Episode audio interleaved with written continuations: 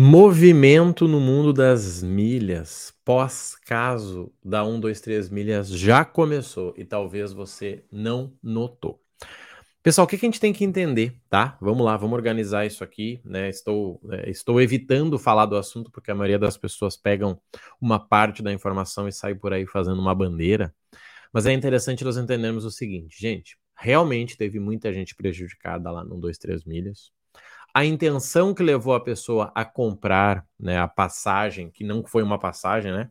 Ela comprou a intenção de voar porque ela ainda não tinha recebido a passagem. É, né, é dela.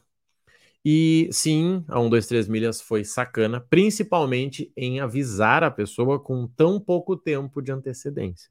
Se eu compro uma passagem hoje para daqui a um ano e semana que vem eles me avisam que não vão conseguir cumprir, gente, tá, tá tudo certo, tá? Acho que né, faz parte. Agora, me falar que semana que vem eu não vou conseguir voar é complicado.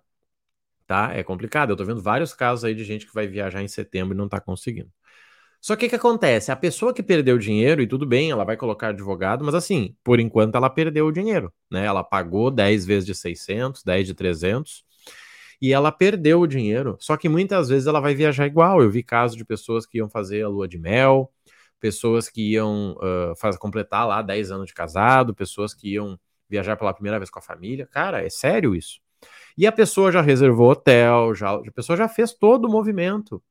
E o cara tem férias uma vez por ano. Ele não vai deixar de viajar, gente. Ele não vai deixar de viajar. O que, que ele faz?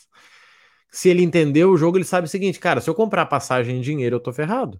Porque se a, né, a 1, 2, 3 milhas não emitiu minha passagem, é porque o valor que eu paguei não deu para pagar a passagem, né? É, é, lógico aqui, né?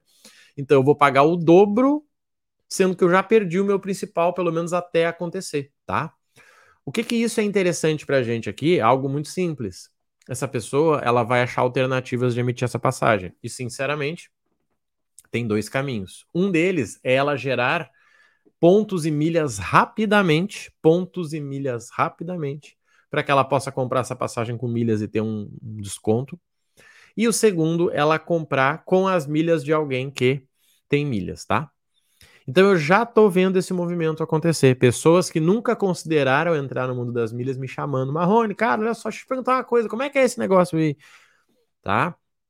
Então, assim, entenda que os programas e as companhias vão uh, ficar de olho nisso e vão fazer um movimento para que você comece por eles, tá? O que, sinceramente, para quem não tem instrução, vai te induzir ao erro, tá? Sabe quando você vai numa avenida que é cara ou no shopping, a primeira loja, aquela mais bem localizada ali, que é gigante, ela geralmente não faz ser a mais barata, sabe por quê? Porque ela não precisa ser a mais barata, ela tá bem localizada. Agora, aquela lojinha que fica escondida atrás da escada, aquela lá é a mais barata porque ela precisa fazer com que as pessoas cheguem até ela. Por exemplo, começou aqui já algumas coisas, né? Assinatura de Smiles com 10 mil milhas ganhando na hora, Livelo com desconto, Esfera comprando pontos. Não quer dizer que um é melhor que o outro, tá? Até porque não é sobre isso, e sim sobre o plano. Se você entrar nas milhas com a intenção de viajar economizando sem ter um plano, você vai perder tempo e dinheiro. Vou repetir. Se você entrar no mundo das milhas sem ter um plano, você vai perder tempo e dinheiro. Porque assim, o, o problema lá da 1, 2, 3 milhas, o que, que você fez para comprar aquela passagem? Você foi no Google, você foi na 1, 2, 3 milhas, você viu uma propaganda no, na TV e você comprou. Não precisou de grande nível de instrução para fazer isso. Na verdade, se você tivesse a instrução né, exata, você ia dizer, cara, esse negócio aqui, ó, parece que vai dar problema. Como é que eu vou comprar uma passagem de 6 mil para Dubai, duas como? Peraí, cara, como, como isso? Tá errado. Agora você foi na emoção, comprou e vamos embora, vamos junto. Eu já viajei uma vez, tá tudo certo, cada um né, com a sua relação. Só que nas milhas, o seu erro também vai demorar para consertar. Então, assim, entrou nas milhas agora por causa da situação da, da 1, 2, 3 milhas, legal, busca uma instrução. Seja comigo, com o Luiz, com o João, com o Caio, sei lá. Mas não entra de paraquedas, porque eu vou te dizer, você vai perder dinheiro de novo. Gente, as pessoas que mais perdem dinheiro, sabe quais são? Pessoas que já perderam dinheiro. É triste isso. Sabe quem é o cara que perde dinheiro no jogo? É o cara que já perdeu dinheiro. Porque o cara que nunca perdeu dinheiro, ele ainda não tem motivo para recuperar o dinheiro já que ele não perdeu. Agora, o cara que perdeu, adivinha? Hum, ele vai tentar. Não, eu vou tentar de novo, vou botar o dobro agora. Ah, rapaz, quase ganhei, vou tentar. Gente, essa é a psicologia do jogo, tá? Essa é a psicologia das casas de aposta.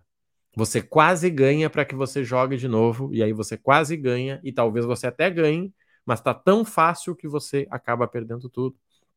E quando eu falo de milhas, gente, ninguém vai perder grandes dinheiro, né? Não, não, ninguém perde.